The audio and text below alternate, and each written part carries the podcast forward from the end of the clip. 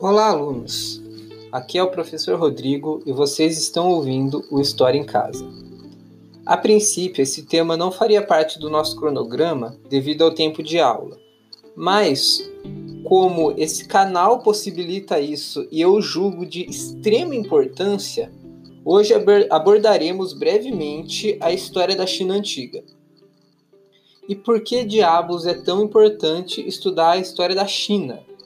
Você deve estar se perguntando, afinal, é algo tão distante temporalmente e geograficamente da gente? Bom, a China é uma das maiores parceiras comerciais do Brasil, embora as relações recentemente tenham sido um pouco abaladas, ela ainda é uma grande parceira comercial. A segunda maior potência econômica do mundo, com perspectiva de assumir em breve o primeiro lugar, tem um país extremamente populoso e é a língua mais falada do mundo em número de falantes. Compreender a sua história é, portanto, essencial para compreender a atualidade desse país e o seu impacto na sociedade contemporânea.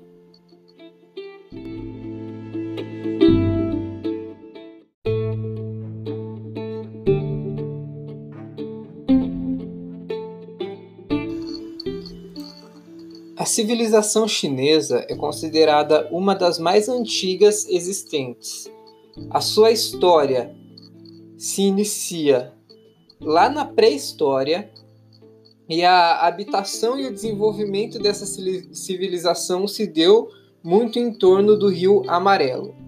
Ao longo de toda a história da antiguidade e da Idade Média, a China se consolidou como um dos maiores impérios dos, de todos os períodos. Extremamente dominante, avançada tecnologicamente, tendo dominado e influenciado regiões onde hoje se encontram o Japão e a Coreia. A China foi responsável por um grande número de invenções, tais como a seda, o papel, a pólvora e a bússola. É importante destacar que, diferentemente do Ocidente, que separa a história em períodos, então história antiga, medieval, moderna e contemporânea, na China não há essa divisão. Eles encaram a história como um grande processo. E para a historiografia chinesa, o estudo se dá na divisão das dinastias. O início da história das dinastias chinesas se dá então com os Xia que, embora muitos historiadores questionem a existência deles, tradicionalmente datam do período de aproximadamente 2205 a 1818 a.C. Lembrando que todas as datas faladas aqui são datas aproximadas, principalmente as mais antigas. E nada acontece de uma hora para outra. Tudo na história são processos. Bom, após os Xia, a próxima dinastia é a Shang, que data de 1500 a 1005 a.C.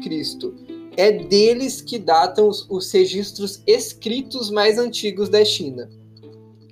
Os Shang perdem o poder para os Shou, que acaba distribuindo o poder entre diversas províncias. O show tinha muitas relações familiares e essas famílias começam a dominar províncias diferentes que se fortalecem e começam a guerrear entre si pela hegemonia e comando da região conhecida como China. Esse período é conhecido como o período dos estados em guerras um parênteses, algo muito semelhante vai ocorrer posteriormente no Japão, com o famoso período Sengoku. Bom, a família que sai vitoriosa de todas essas guerras é a Qin, dando início a uma nova dinastia. Os Qin conseguem o controle da China aproximadamente em 221 e vão até 207 a.C. É uma dinastia relativamente curta. Porém, embora esse período seja pequeno, eles conseguem construir um estado unificado e dominar boa parte do território chinês, que é um território muito grande. Com a morte do imperador Qin, Liu Bang dá um golpe de Estado e inicia a dinastia Han, que dura de 207 antes de Cristo até 220 depois de Cristo. Ela é uma das dinastias muito, muito duradouras, uma das mais duradouras e uma das mais famosas e importantes de toda a história da China. Esse período é marcado pela prosperidade e pelo desenvolvimento.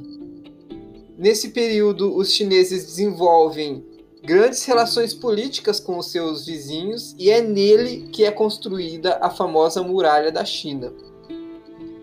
Muralha essa que acabou levando, de certa forma, a queda do Han, porque demandava muito investimento financeiro e muita mão de obra que vinha principalmente das classes sociais mais baixas. Esses camponeses que viviam em situações precárias começam a se revoltar e essas revoltas levam à queda do Império Han aproximadamente em 220 depois de Cristo. Com essa queda, o, a China vai se desenvolver em três diferentes reinos: Wei, Wu e Shu.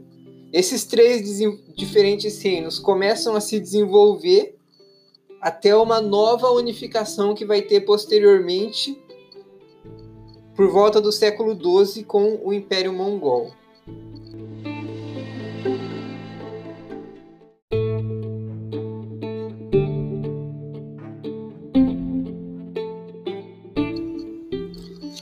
Filosoficamente, destaca-se na China o confucionismo, que é uma doutrina desenvolvida pelo filósofo Confúcio e que exerce grande influência no pensamento chinês, japonês e coreano até os dias atuais. Essa doutrina filosófica prega muito pela valorização das tradições, que é algo que a gente consegue observar muito enraizado nessas culturas. Além dele, destaca-se também Sun Tzu com seu famoso livro A Arte da Guerra, um tratado sobre guerra e sobre estratégias de guerra que é utilizado até hoje. Vale a menção também que a maneira de se relacionar com a arte era e é para os chineses muito diferente da nossa ocidental. Para eles, a questão da cópia, por exemplo, era, não era algo condenável como é para gente.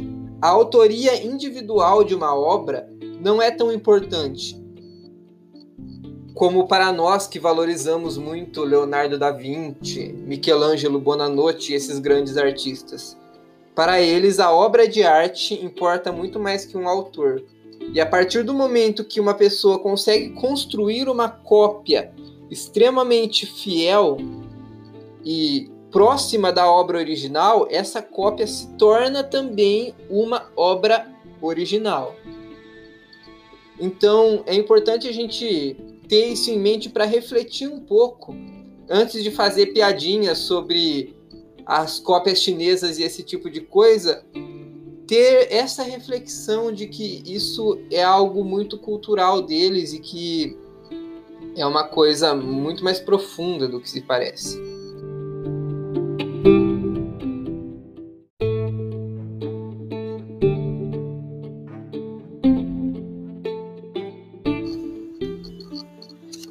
É isso.